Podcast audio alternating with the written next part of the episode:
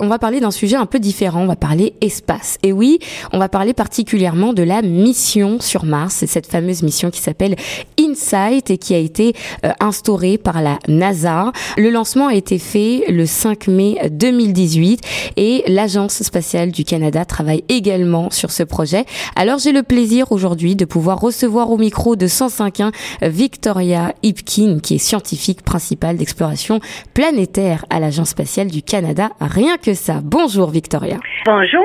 Merci d'être avec nous sur les ondes de 105.1. Ma plaisir de parler avec vous. On va commencer directement hein, pour, par présenter à nos auditeurs la mission sur Mars. On va vraiment rester dans le factuel. Comment vous pouvez nous présenter cette mission? Comme vous avez dit, ça c'est une mission de NASA dans le programme découverte euh, Discovery et c'est fait également avec les partenaires la France et Allemande qui contribuent afin d'étudier la structure termes euh, en termes de Mars. Alors c'est une première, c'est la première mission qui va euh, explorer euh, le sous-sol d'une planète terrestre à part de la Terre. Quels sont vos moyens pour pouvoir faire cette mission-là? Vous avez besoin d'un atterrisseur. Oui, c'est ça. C'est un atterrisseur, c'est à peu près une mètre de diamètre avec les panneaux solaires qui va faire la puissance. Les instruments sont les instruments géophysiques, ça veut dire un sismomètre.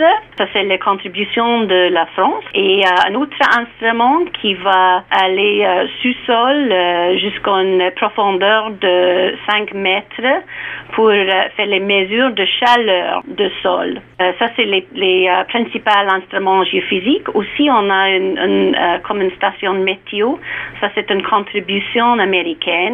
Et au Canada, c'est la scientifique euh, Catherine Johnson euh, qui travaille à l'Université euh, de Colombie-Britannique, dont l'agence spatiale a donné une subvention pour soutenir son rôle dans l'équipe scientifique avec son étudiant Anna Mittelholt. Quel est l'objectif scientifique principal de cette mission? Découvrir comment les planètes terrestres, ça veut dire les planètes comme la Terre, euh, Vénus, euh, Mercure, euh, Mars, et on inclut la Lune dans cette genre des planètes aussi.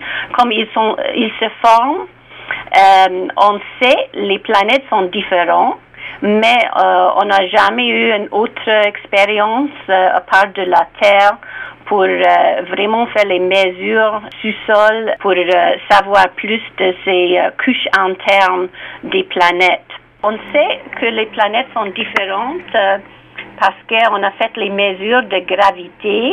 Ça nous donne beaucoup d'informations sur la Terre. Mais quelles sont les autres conséquences qu'il peut y avoir euh, par rapport à la planète Terre? On a euh, entendu parler plus en plus des autres planètes dans au dehors de notre système solaire.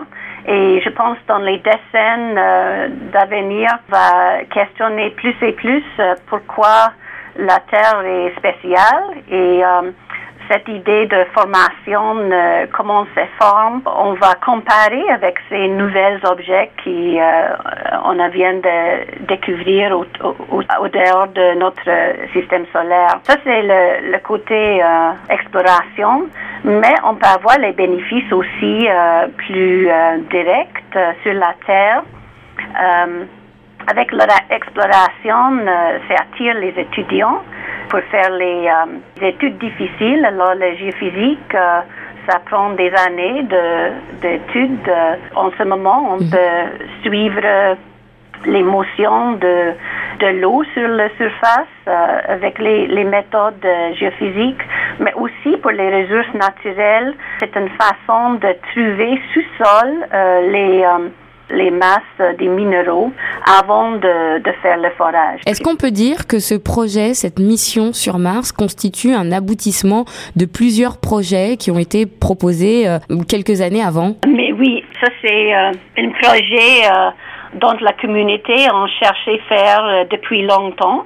Et cette équipe a proposé leur mission dans un concours et ça s'était choisi par NASA pour les prochaines missions euh, Discovery.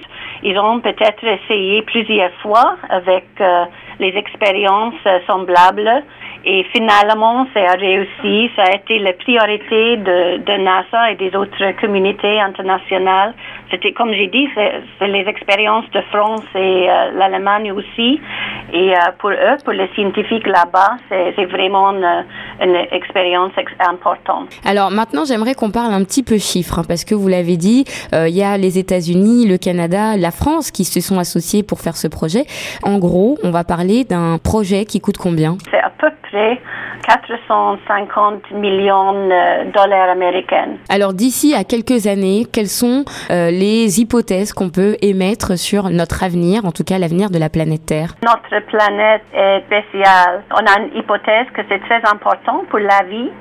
Et ça, c'est les, les motions tectoniques des plaques euh, tectoniques sur la Terre et on cherche l'évidence euh, des, autres planètes de, même processus parce que c'est la façon principale de faire le recyclage de euh, les carbones dans le euh, dans la Terre et l'atmosphère pour, pour notre Terre. Une meilleure connaissance de planètes terrestres ça va nous aider quand on commence à regarder plus et étudier ces autres planètes dans l'extérieur de notre système solaire. On s'appelle les exoplanètes. Alors ça, c'est une question un peu particulière que je vais vous poser, mais on se pose tous un peu la question, est-ce que vous pensez qu'un jour, on finira vraiment par vivre sur Mars? On peut dire un jour, c'est plus proche de la Terre. La communauté internationale euh, regarde maintenant euh, qu'est-ce qu'on va avoir besoin pour avoir les, euh, les humains, euh, les astronautes sur Mars? oui, c'est un, c'est un but international pour l'exploration d'avoir les astronautes sur la surface de, de Mars. Si cette mission InSight sur Mars échoue, quels sont les risques? On a des grands défis. Euh, pour y aller. On a réussi avec le lancement, ça c'est un grand moment euh, et on peut féliciter euh, toute l'équipe pour ça. Mais l'autre grand défi, c'est l'atterrissage. Alors on va arriver à 14 000 km par heure. on a besoin de euh, décélérer pour, euh, pour, se poser euh, sur la surface. on a toujours un risque avec l'exploration planétaire, mais l'équipe a travaillé très fort et cette mission suit une autre mission dont le Canada a eu une participation aussi. Ça, c'est la mission Mars Phoenix avec les équipes de York euh, University à Toronto. En quoi ça consiste? Ça, c'est une station météo canadienne et la mission euh, s'est pose, euh, posée sur la surface de Mars 2008. Le Canada a découvert la neige sur Mars.